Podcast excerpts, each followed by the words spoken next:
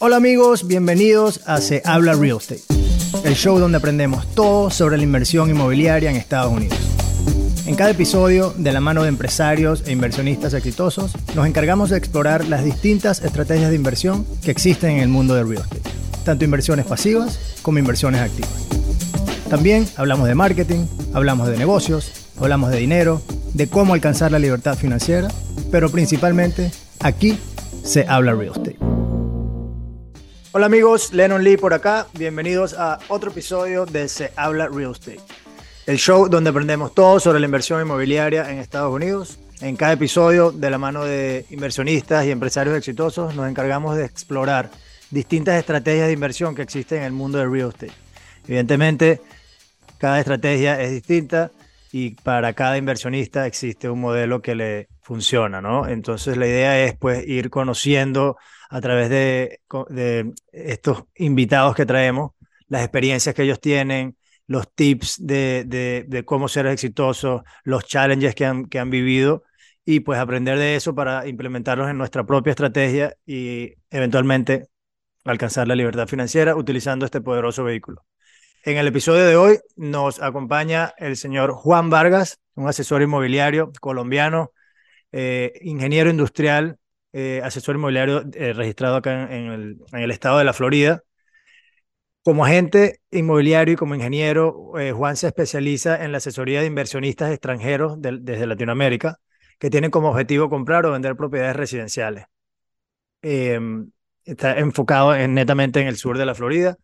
Juan también hace sus propias inversiones. Juan se dedica a hacer un poco de, house flipping, así como también comprar propiedades de renta que después las utiliza para distintas metodologías como Airbnb, rentas a largo plazo también. En fin, eh, muy bien preparado, Juan. Eh, espero disfruten, por favor, la, la entrevista y me dejen saber qué opinan en los comentarios. Denle like, share, etcétera, etcétera. Así que nada, espero disfruten la conversación con Juan. Juan, hermano, bienvenido a Se Habla Real Estate. Finalmente tenemos por acá como invitado especial. Cuéntanos, Juan, ya pues en el intro hablé un poquito sobre quién eres, pero pues cuéntanos tú desde tu lado quién es, quién es Juan y cuál es el enfoque actual. Bueno, Leno, muchas gracias primero por la, por la invitación. Casi como tú dices, eh, habíamos podido concretar, pero bueno, de eso se trata. Eh, se trata de crear oportunidades de valor Mm, mi nombre, como lo dices, es Juan Vargas. Soy ingeniero industrial y soy apasionado por, como ingeniero me he enfocado mucho, me enfoco en lo que son los procesos, las metodologías y al fin del día eh, en obtener un resultado y en generar valor a través de todos los procesos. Es por eso que mm, a través de los bienes raíces, años atrás, seis, siete años atrás, pude eh, encontrar esta pasión. Es una pasión, es un, es un medio que me, me siento muy orgulloso de pertenecer a él. Eh, y contento, contento de aportar valor a la comunidad, a tu comunidad, a la mía, a inversionistas, clientes colombianos, extranjeros, de todo el mundo. De eso se trata. Excelente. Sí, bueno, sin duda alguna, de eso se trata. Estamos aquí, para eso tenemos este show y bueno, tenemos varios años eh, dándole, creando contenido y hablando con gente como tú, que obviamente pues tiene una experiencia, tienen eh, distintas maneras y distintas ideas dentro del mundo del real estate de cómo atacar a, digamos, la industria y, y, cómo generar valor en, en, en esta industria, que sabemos pues, tanto tú como yo, que hay muchas, muchas maneras de hacerlo. Y pues sí, la idea, es ir descubriendo esas estrategias y esos, esos procesos, esas metodologías que cada quien tiene para, bueno, para ir desglosando cómo funcionan y, y, ver qué es lo que nos funciona a, a, cada uno de nosotros, que no necesariamente eh, siempre es lo mismo, ¿no? No hay una receta para todo. Así que, Juan, cuéntame entonces, ¿cuál es tu, cuál es tu especialización? Me, me mencionas que me hablaste que te gusta mucho la parte de lo que es la inversión como tal, de lo, que es em, generar valor a través de, de, de, estas inversiones, más allá de que, y esto lo estoy ya asumiendo yo, creo que ves más allá de, de un tema, mira, comprar la casa más bonita en el vecindario más bonito, sino comprar una inversión real, que, que de Correcto. verdad tenga los fundamentos correctos para crecer y generar, pues, idealmente, supongo que un ingreso, etcétera, etcétera. Entonces, pero Así bueno, cuéntame, cuéntame tú. Yo, yo hoy día le eh, o empecé en esto del real estate, de los bienes raíces, con un activo que yo, yo lo llamo de esos activos que uno tiene improductivos. Mm, El creer que comprando un apartamento, una propiedad en el mejor vecindario, quizá te puedas volver millonario, quizás puedas llegar a la, a la tan anhelada fi- eh, libertad financiera por medio de los bienes raíces. Pues resulta que se equivoca uno en el, en, en el, o aprende uno en el proceso, y es por eso que decidí transformar lo que es realmente el, la compra de una propiedad, la compra de un bien raíz y mm, más aún cuando lo llamamos inversión. Cuando lo llamamos inversión, yo hago referencia 100% a una rentabilidad o a la palabra rentabilidad. Es por eso que hoy día, independientemente del vehículo de inversión que la persona quiera, quiera o su perfil lo, lo tenga dispuesto, eh, hay que buscar activos productivos, hay que buscar que ese paso o esa transición que uno vaya a hacer realmente tengan valor y realmente tengan un resultado, pues dependiendo los objetivos que cada uno de nosotros tenga, la situación financiera de cada, de cada uno. Mm, Pero sí es importante eso, sí es importante, eh, me gusta mucho agregar valor, me gusta mucho eh, cómo podemos transformar quizá un activo improductivo, un, ¿sí? en un activo realmente que nos pueda producir dinero, en un activo que realmente se valorice en el corto, en el mediano o en el largo plazo. Claro. ¿Cómo, qué, qué- qué si- qué significa entonces ese, un, un activo productivo? ¿Cómo, cómo- qué características tiene y qué métricas, digamos, tenemos que buscar eh, para analizarla y ver si efectivamente es, un- es- es una, es una propiedad que, un proyecto que hace, que hace Ah, sentido? esa es una palabra que, que mencionas. Es realmente muchos, eh, muchos a la hora de, o, o empezamos así, en el momento de tomar esta decisión de comprar un activo, un bien raíz, quizá no hacemos esos números o esa viabilidad financiera. Entonces, digamos que el primer paso es hacer una, un análisis de ciertas variables o ciertas referencias para poder determinar si hace sentido o no hace sentido. Y te pongo, digamos que una métrica o dos métricas muy importantes hoy día para mí es uno, con cuánto dinero eh, vas a entrar a esa inversión, si te estás apalancando financieramente con un banco, con un prestamista privado, con un, algún amigo, algún compañero, algún socio y claramente eh, el flujo, el retorno mensual de dinero que te dé eso y eh, anualizado, claramente. Ese Ya, es como las dos referencias métricas a priori para tomar una decisión de ingresar a una, a una inversión realmente que pueda ser productiva. claro. Te, te- por lo que escucho, pues, eh, ¿crees que, crees que tiene, y es una pregunta que a veces, que a veces hacía eh, a muchas de, la- de las personas que entrevistaba, que es más, básicamente, ¿qué, es- qué es más importante o qué te gusta más, ¿no? También, también, porque también depende, pero cash flow o apreciación. Total, Como, total. como inversionista, por lo menos tú a nivel personal, ¿qué, cómo, cómo lo ves? ¿Se balancean una con las otras? ¿Buscas más apreciación que el cash flow o viceversa? ¿Cómo, cuál es tu, cuál es tu eh, approach? Yo pienso que hay que tener eh, un balance, un equilibrio. Yo empecé eh, haciendo apreciación porque es la manera de capitalizarse, que es la manera de tener dinero, digamos, en volumen para poder ingresar a un mercado del cash flow o al mercado de las rentas.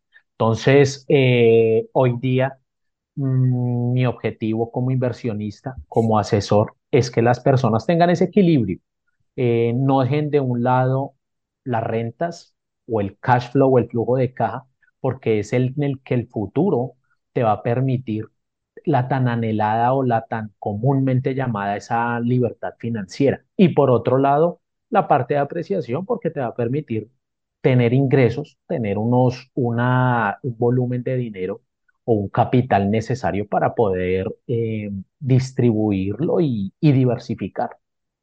Claro, sí, estoy totalmente de acuerdo, ¿no? O sea, creo que por más que sea, si puedes tener, no sé, el número que sea, un millón de dólares, por poner cualquier número, y los tienes puestos en el banco o en una inversión que no te genera nada de dividendos mensuales o de cash flow mensual, eh, entonces en realidad no, no, no eres financieramente libre porque tus costos de vida, lo que estás haciendo, si acaso es comiéndote la, tu capital y que eventualmente eso se va a acabar porque tampoco sabemos cuándo nos vamos a morir, ¿no? Entonces tú no puedes planear, mira, tengo un millón, esto me dura de aquí hasta los 80 y de repente si vives hasta los 100, o sea, entonces ese capital, eh, idealmente pues hay que colocarlo en una propiedad o en cualquier tipo de inversión donde el capital está protegido y ese millón de dólares o cualquiera que sea el número te genera un retorno mensual que es el que tú utilizas para tu vivir y ser libre de hacer lo que sea, que no tengas que trabajar, etcétera, ¿no? Mucha gente todavía le cuesta entender eso y, y, se enfocan justamente eh, mucho en el tema de apreciación. Mira, vamos a invertir en un mercado que el mejor vecindario y bueno, sí, efectivamente, si lo aguantas ese proyecto 20 años, 30 años, casi seguro que, que, que, que va a valer muchísimo más en el futuro. Y bueno, ese millón se convierte en, tres o en cuatro, muy bien. Pero eh, no todo el mundo está, tiene las condiciones dadas, ¿no? No todo inversionista es igual. Entonces, con, con eso en mente, te pregunto, ¿cómo distingues tú a tus inversionistas? Porque muchas veces el, el, inversionista, si no es muy sofisticado, tampoco sabe lo que necesita. Cree que sabe lo que quiere o algo, pero no. Entonces, tú como asesor, ¿qué preguntas le haces y cómo, lo, cómo los orientas para efecto de, bueno, yo creo que con tu perfil debemos invertir en este tipo de propiedades, en este tipo de locación, etcétera? ¿Cómo tú haces ese análisis? Claro. Yo lo primero que, que hablo cuando una persona, un inversionista llega a mí es entender el panorama y mm. el estatus de esa persona a nivel financiero, a nivel, digamos, eh, sociopolítico, socioeconómico, qué es lo que él está buscando. Ejemplo, hay personas muy abiertas a invertir en otros mercados mm, no conocidos, por ejemplo, eh, ciudades como Tulum, mm. República Dominicana. Eh, entonces, eh, es entender un poquito eso, qué perfil tienes como inversionista, el riesgo que quieras asumir y de acuerdo a eso podemos hacer un plan de inversión, podemos hacer un, una, una, vamos que ya entrar en el detalle de lo que es la, la inversión o qué vehículo de inversión se adapta mejor a ti y de acuerdo a tus necesidades y a tu, y a tu objetivo. Ya, por esa misma línea de, de, pensamiento, ¿qué errores crees tú que son los más comunes o, obviamente pues con tu experiencia, errores más comunes que ves que los inversionistas cometen al momento de, de, tratar, más que todo vamos a enfocarnos en el inversionista latinoamericano, cuando viene a tratar de hacer una inversión acá en Estados Unidos, ¿cuáles son los primeros errores que cometen? El inversionista latinoamericano ahí para mí tiene tres o dos errores graves. Uno es que no hace un análisis financiero de todo el panorama. No es solo lo que me cueste el activo o el bien raíz o la propiedad, sino que adicional a eso lleva asociado unos gastos que se los tienes que incluir también porque hace parte de tu inversión. Y posteriormente a eso, muchos no asesoran eh, o no tienen en cuenta qué estrategias de salida tengo cuando una vez ya tenga el activo. ¿sí? Entonces, mucha gente se queda con productos que eh, mucho año, muchos años, no porque no, no, no pueda, no, no porque no lo quiera vender, sino porque realmente no tiene salida el producto. Entonces, es importante eso, entender siempre el panorama desde todos los marcos. Y otro de los puntos es el tema mm, de los impuestos. Mucha gente no, no hace esas cuentas o no tiene presente si vendo esta propiedad, qué sucede, eh, cuánto impuesto tengo que, cómo evitar pagar tantos impuestos, qué estrategias utilizar, puedo hacer un, un hold de ese dinero, de ese capital gain para poder avanzar a otras dos, en fin. Entonces, son, es importante eso.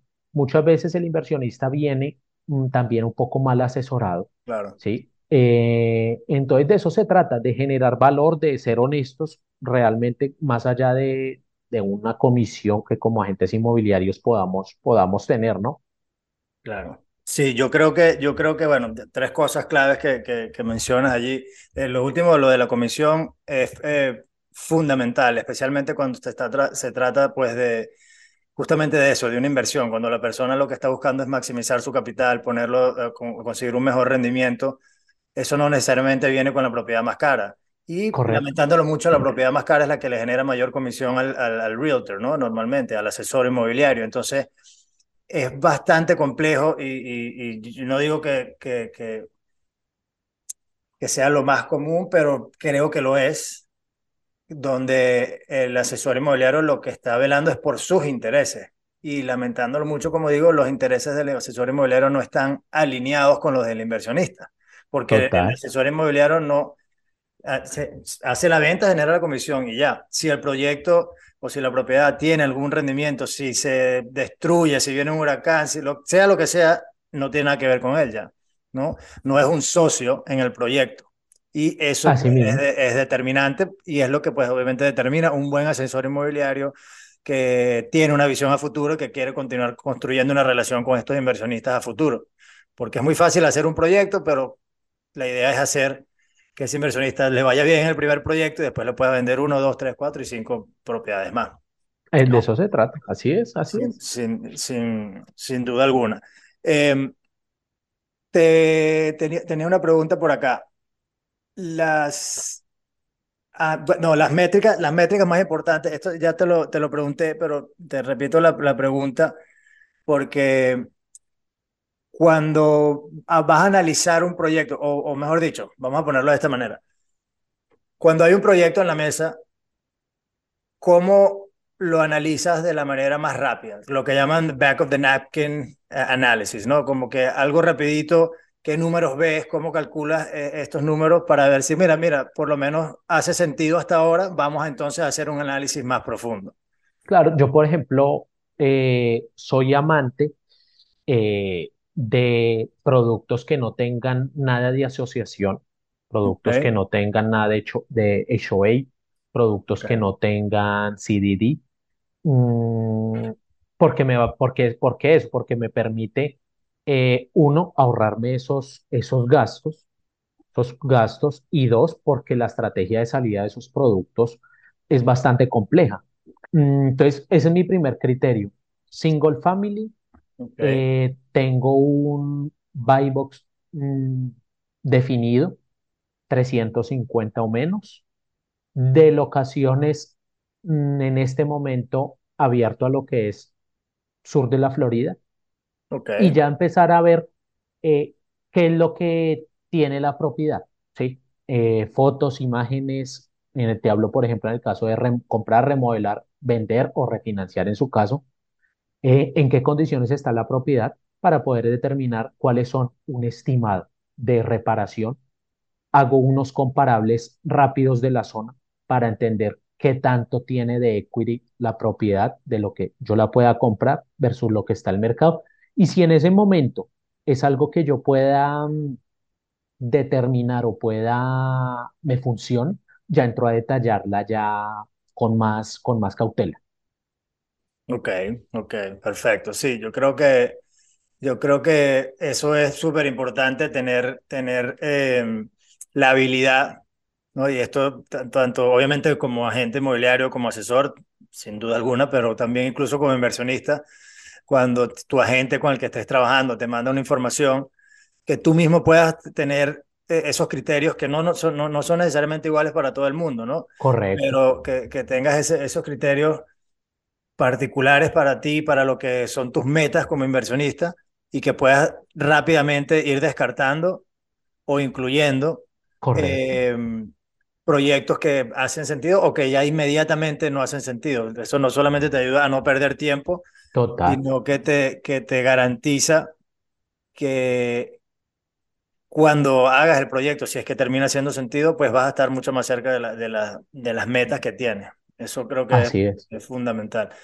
Eh, cuéntame de tu outlook para el 2023, con todo, bueno, el tema del de, de, de, alza de las tasas de interés, que por cierto um, acaban de, bajar un, po un, poquito de la tasa de 30 años, lo que acabo de, lo acabo de leer, eh, lo más bajo en los últimos tres meses.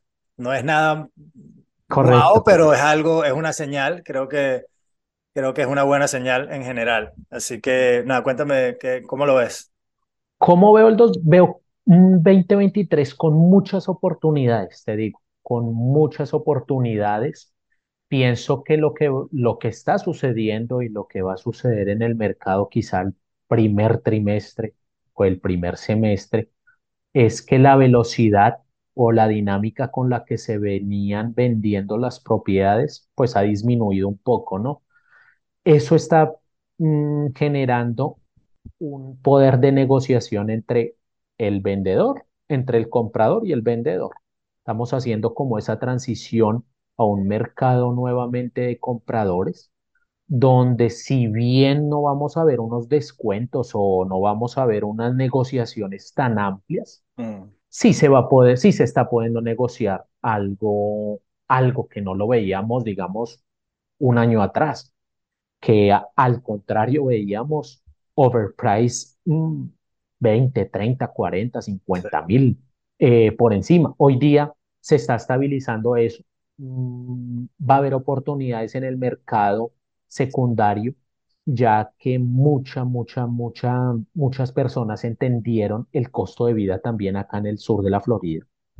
Entendieron que no solo es comprar la casa, sino que hay un costo de vida asociado y para nadie es un secreto eh, lo que está viviendo la ciudad, ¿no? Estamos en crecimiento, crecimiento económico y eso se ve reflejado en precio de gasolina, eh, alimentación, vida nocturna o entretenimiento. Entonces eso ya la gente está tomando también decisiones eh, eh, en migrar quizá a otros, a otros sitios o muchas personas que vinieron del norte Mm. retornando nuevamente a esa, a su ciudad de origen.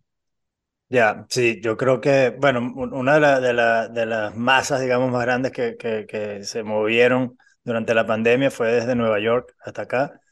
Y efectivamente, para ellos, pues era algo, bueno, loco, lo que pago en Nueva York, aquí me cuesta la mitad y solamente, bueno, y el clima, más todo el tema político, etcétera. Pero la- específicamente el costo de vida era muy, muy atractivo hace dos años y en estos últimos dos años no sé si necesariamente esté todavía tan caro como lo que es Nueva York hoy o siempre ha sido, digamos, esa diferencia, pero ya la diferencia es mucho, mucho menor. O sea, ya no es tan atractivo. Y ese es, la, ese es el, el, el, el inmigrante, digamos, de, de, Nueva York o de, esos, de esa ciudad que obviamente están acostumbrados a unos precios más altos.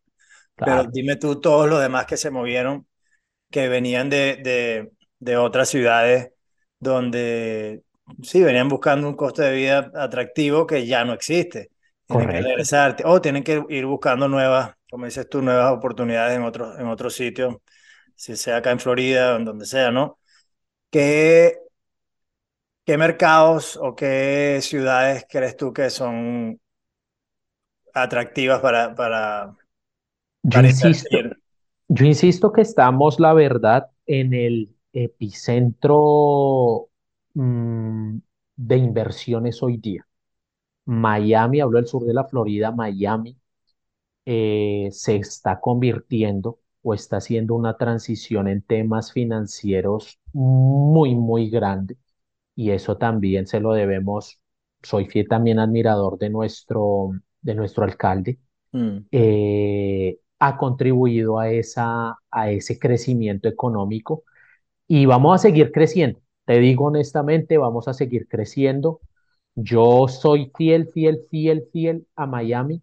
Muchas oportunidades hay de sur a norte, te digo, desde y para todos los gustos, desde y para todos los precios. Eh, es cuestión de enfocarnos, es cuestión de buscar esas oportunidades eh, y de entender también el mercado cómo funciona. Eh, se viene lo que siempre le digo a, la, a las personas es, pongo siempre este ejemplo, es imagínate en cuatro años tú tener una propiedad acá en Miami y en cuatro años, por ejemplo, vamos a hacer sede del Mundial de Fútbol en el 2026, hoy la vas a comprar a 300. Imagínate en el 2026 cuánto va a costar posterior a ese 2026. Imagínate tener esa misma propiedad haciéndole Airbnb, rentas cortas, generando oportunidades y generando valor pensando en el futuro. Entonces, eh, lo veo, lo veo muy estable. El mercado de Miami lo veo muy, muy tranquilo, muy consciente.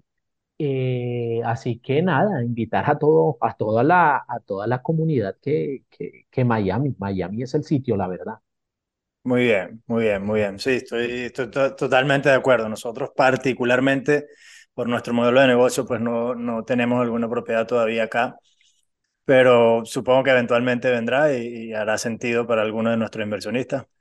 Pero, pero sí, nosotros, bueno, a mí me encanta, yo vivo acá en Miami hace 12 años y, sin duda alguna el crecimiento, el, el cambio cultural, más que todo, eh, yo soy amante de la comida y, bueno, restaurantes, etcétera, sí, el entretenimiento, em, todo, todo ha cambiado y con eso también vienen cosas malas, ¿no? O sea, como todo, pero claro, claro. Con todo crecimiento, pero en general sí, muy contento, creo que Miami tiene un futuro espectacular y que se va, se va brotando hasta, hasta, bueno, todo lo que es el resto del, del sur de la Florida. Fort el todo se, empieza a beneficiar de, de, lo que está sucediendo acá abajo y, y, ahí se va para el norte. Yo creo que eventualmente, hablemos de, qué sé yo, en 20, 30 años, eh, ya estaremos prácticamente unidos lo que es Orlando, Tampa, West Palm Beach, Miami, sería como una gran metrópolis y, esto, esto lo, lo, lo, he estudiado también. Hay, hay como que en todo el país se van a ir como creando estas grandes metrópolis. Aquí abajo en el sur de la Florida que sería el sur y el medio de la Florida, toda una gran metrópoli. Después la parte de Atlanta, todo eso por allí con las Carolinas, toda esa parte. Eh, Texas, obviamente, pues bueno, Texas, todo lo que es Texas, que es más grande que todos nuestros países juntos prácticamente. Em, pero nada, Juan, eh, agradecido, brother, que ya para ir cerrando, cuéntanos qué, qué tienes en mente tú como inversionista ya personalmente para, para el 2023? ¿Qué estás trabajando? ¿Qué te tiene emocionado?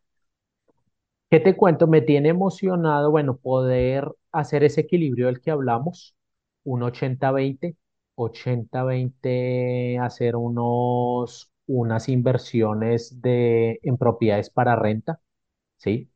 Mm, y otro, ese 20%, el otro 20% en hacer unas inversión para, para flipping, Mm, comprar, remodelar y vender.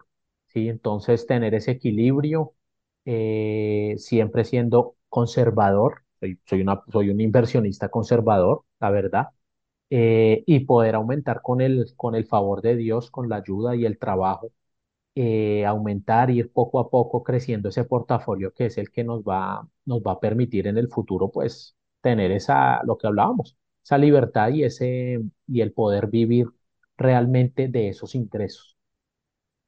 Excelente, me encanta. Eh, nada, brother, encantado de, tenerte aquí en el, en el, show. Estás invitado cuando quieras. Cada vez que Gracias, algo, si te haces algún proyecto nuevo o algo que, que Gracias, quieras compartirlo, avísame y Gracias, hablamos aquí, porque para eso estamos. Igualmente a ustedes, miles y miles de, eh, de gracias. Eh, aprovechar esta oportunidad para para hacer el llamado a todas las personas, a todos los inversionistas que, que tomen acción. Si muchas veces pensamos, analizamos mucho y no, no actuamos, no ejecutamos. Entonces, nada, man, a ustedes agradecido y nada, posteriormente nos estaremos ahí eh, hablando o eh, perteneciendo a otro, a otro, a otro show de estos. Bueno, ahí lo tiene, mi gente. Tomen acción. Y Juan, ¿dónde te puede contactar la gente si quieres saber un poco más de ti? Mira, claro, Claro que sí, mi, los invito a todos. Mi Instagram es arroba Juan Vargas Homes. Estoy en TikTok también como Juan Vargas Homes. Eh, y mi website www.juanvargashomes.com. Excelente. Bueno, ahí lo tienen mi gente. Si consiguieron un poquito de valor en esta conversación, por favor no duden en compartir, obviamente con alguien que crean que, le interesaría escucharlo. Y nada, like, vayan tal, todo, todo, lo que, todo lo que ustedes saben, compartan, por favor, eh, suscríbanse, eh, esto nos ayuda muchísimo a, a, seguir generando más contenido y pues a llegarle un poquito más de gente. Así es. Eh, una, otra cosita, antes de irnos, ya saben, estamos live con el Better Investor Club, betterinvestorclub.com, una comunidad online donde estamos compartiendo eh, conocimientos, estamos compartiendo experiencias y eventualmente pues invirtiendo juntos en proyectos de, específicamente de multifamily, que es lo que hacemos nosotros. Eh, es gratis, así que betterinvestorclub.com es uno de nuestros sponsors también acá, así que únanse, que ahí los esperamos y estamos teniendo otras conversaciones súper importantes ahí. Así que nada, los quiero y nos vemos en el próximo episodio.